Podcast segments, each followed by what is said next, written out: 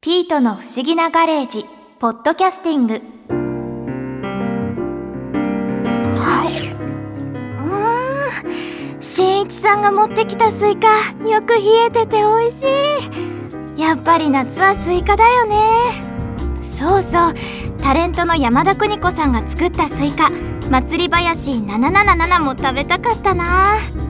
山田さん、スイカ好きが高じて自分で作っちゃうなんて、ほんとすごい人だな。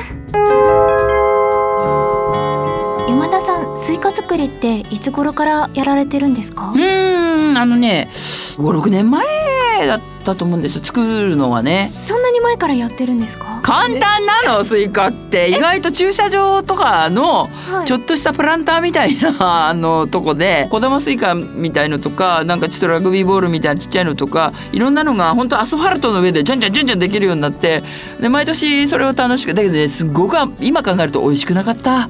あのでも自分で作ったものだからあの美味しいと思ってたんですけど今年は初めてきちんと農家の方に教えていただいて新潟でやったんですね。それであの祭り林777っていうきちんとした品種をお借りして、はい。それで一からやったんですごい美味しかった。全然違うやっぱり。ね。うん甘かったです。作るきっかけになったのは何だったんですか、銀座でお寿司屋さんでいつも行ってるところで常連の人が横にいてで話しかけてきて、ま、意気投合してですねスイカやりたいんだなんて言ったら「新潟にねいい土地あるんだよ」っていうことでその人がパパパパッとこうお膳立てしてくださって。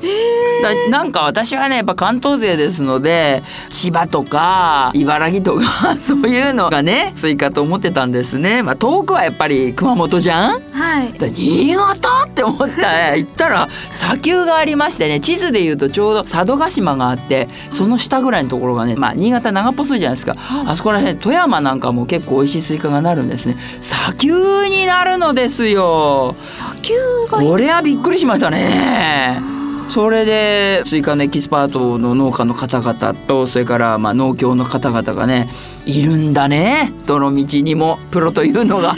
そ れで一からね苗木作りから教えていただいてそれからまあ植える。それからまあ摘心といってちょっと伸びてきたところを摘むとかつる引きとかいろんなことを新潟遠かった。新潟にしょっちゅう通われて。通いました。どのくらいの頻度で？なかなか毎日は無理なんで、農家の方にお願いしてね結局のところはもうたくさん迷惑をかけましたけれども10回ぐらいかな全部で行ったのは。長靴を履いて私のロッカーも作っていただいてもんぺを履いてですね。まあジャージですかね。それで本当にできた時ね感激した。だって偉いよ。お水ぐらいだよ。スイカって。えその最初ねドブ漬けって言って苗をねあの不思議なんですけどつるですので弱いんですよね。でそれで夕顔とかちょっとしっかりした苗に間借りするんですよ。刺していくの。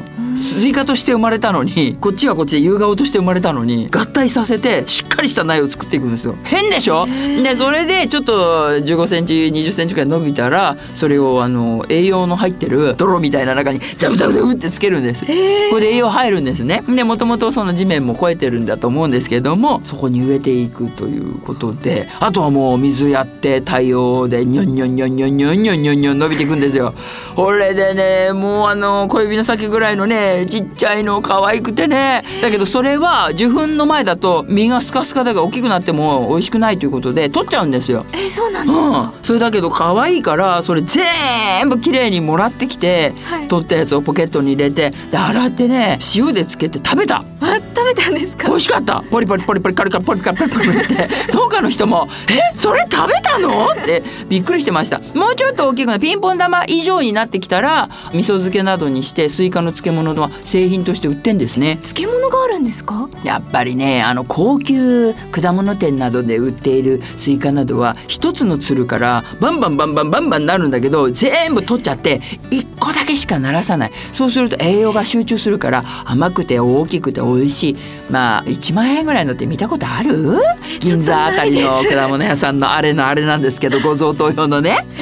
あれはねやっぱり1個に1個らしいのよ。一つの鶴にね。だけど鶴からは本当はいっぱいになっちゃうわけ。でそれをちょっちょこちょっちょこ取って受粉だけのために働くミツバチさんもあるのよ。あのね一箱1万円ぐらいでミツバチがバンバンバンバンバンバンバン入ってるわけ女王蜂1個に対してうわーっとねでそれをうわっと離していくとミツバチさんがファーーッと飛んでって私は、えーと、結局貸していただいたのは100メートルぐらいを2つ200メートルですね、はい、一応500玉を目標に作ったんですけどそこにハチさんがビニールのトンネルの中をうわーっと飛んでいくんですよ。で受粉。で受粉ちょっと足んないなと思ったら自分でね棒を持って黄色い花と黄色い花をちょこちょこちょこちょこちょこちょこってね やってこれが受粉ですよ。そっからなったのは実にどんどんなんだけど、はい、さっき言ったように一つのつるからあんまり鳴らしちゃうと甘くなくなっちゃうので栄養がバラバラになっちゃうから私は2個作りました。1つのつるから。だからあとは取っちゃうの。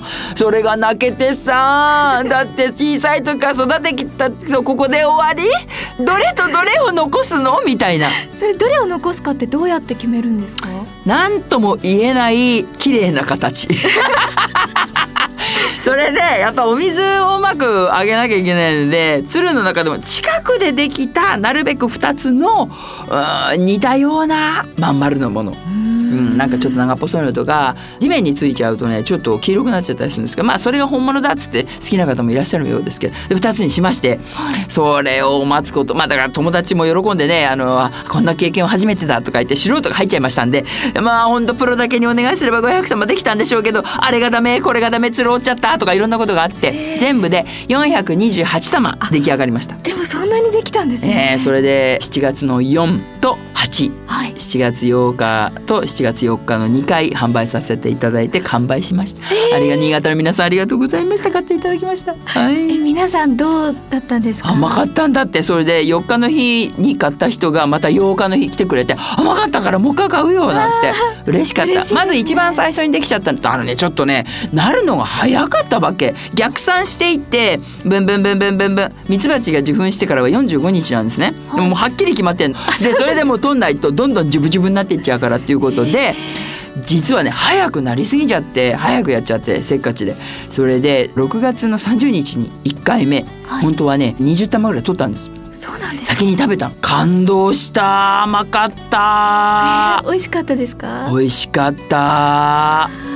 それでね千賀愛子さんとか お友達に配ったんです。関口博さんとか、はい、その20玉はいつもお世話になっている方にと思って手で持ってったんですね、はい、美味しかったってはい、スーパーで売ってるようなのとは違うんですか？やっぱり手塩にかけたと言いますか。それで農家さんもね新潟の方も、まあ、山田邦子来ましたしね。失敗できないということで本当によく見てくださったようで。甘さがで糖度機っていうのがあってね機械にバーッと入れていくの。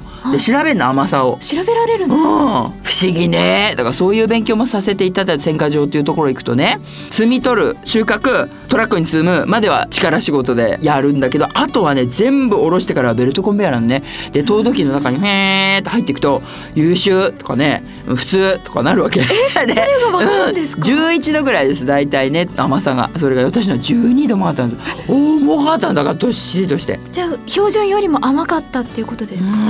あ嬉しいですね感激しました。やっぱり駐車場で作っていた時も感激して食べてましたけど全然違いました。ん？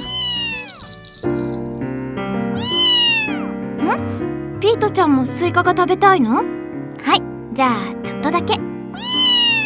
暑い夏もスイカで水分補給しながら元気よく乗り越えなきゃね